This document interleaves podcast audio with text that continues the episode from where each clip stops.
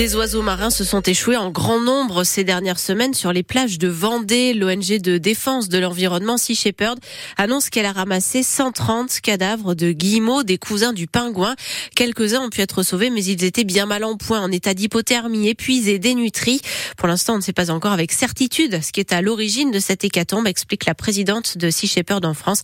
Elle s'appelle Lamia Essemlali. C'est déjà arrivé, mais euh, là, on est vraiment euh, sur des chiffres qui sont très élevés et ça ne s'arrange pas. Tous ceux qu'on récupère qui sont encore vivants sont en état d'hypothermie, sont euh, très en dessous de leur poids euh, normal, ils sont épuisés. Ceux qu'on récupère à temps, si vous voulez, à un stade assez précoce, on arrive euh, à les remettre en état et euh, ils se remettent assez bien d'ailleurs. Donc ce qui permet aussi d'écarter la piste virale de grippe aviaire. Par contre, le problème, c'est que souvent quand ils arrivent à la côte, ils sont déjà dans un état tellement affaibli que s'ils sont pas récupérés tout de suite, c'est trop tard. Est-ce qu'on a une idée de la cause? Parce qu'on sait que la météo a été très très agitée ces dernières semaines. Oui, elle a été très agitée, mais on a eu des épisodes météo qui étaient encore plus euh, tumultueux et on n'avait pas euh, une hécatombe de cet ordre-là. Donc, euh, ce qui est sûr, c'est que les coups de vent n'aident pas forcément. Par contre, ça ne peut pas expliquer à eux seuls l'état de la situation.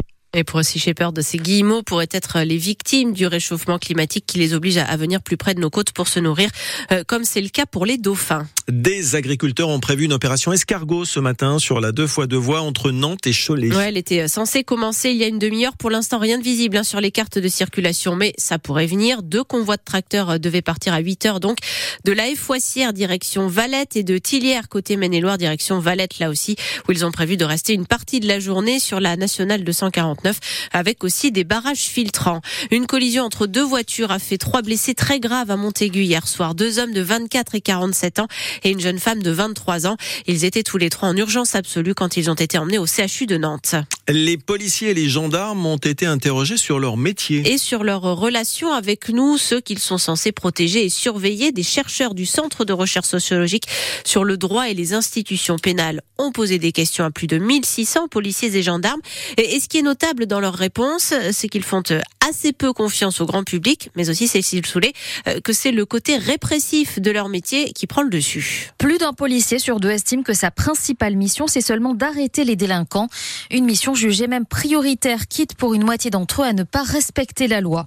Une majorité des gendarmes et des policiers trouvent par ailleurs qu'on ne peut pas faire confiance aux citoyens pour bien se comporter.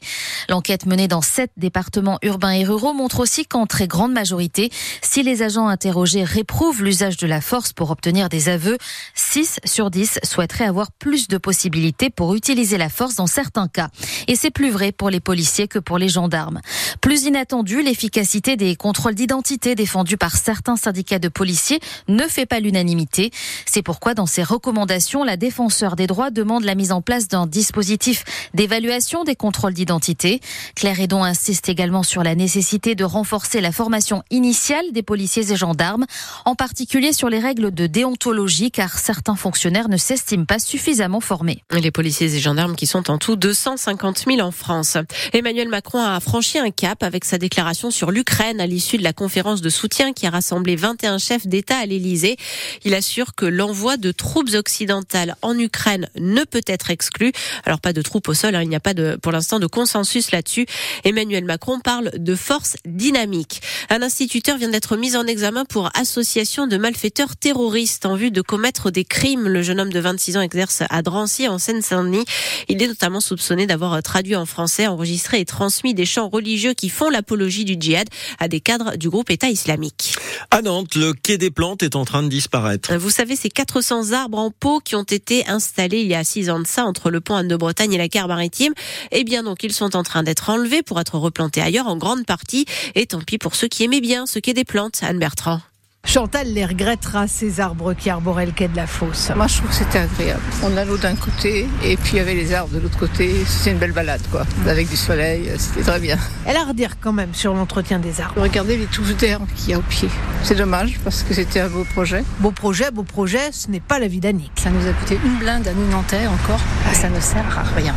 Alors, on en a un petit peu marre, les Nantais, de payer pour rien. Et Annick n'a jamais compris le choix éphémère de cette pépinière en bord de Loire. Nous, quand on plante des arbres dans notre jardin, on fait attention à ce qui dure plus longtemps. Thomas Grimaud de la ville de Nantes se veut lui rassurant sur l'avenir de ces arbres. Une partie qui part à la production florale, il y en a une partie euh, qui va rejoindre d'autres espaces verts. Et euh, l'idée, voilà, c'est de, de réutiliser tout ce qui avait été mis en place. Le chantier doit être terminé mi-mars. Christophe et son collègue ne chôment pas. Là, on enlève tout ce qui est armature pour euh, détutorer les arbres en fait. Le bois sera récupéré pour des bordures de massifs. Et eux là-bas, qu'est-ce qu'ils font?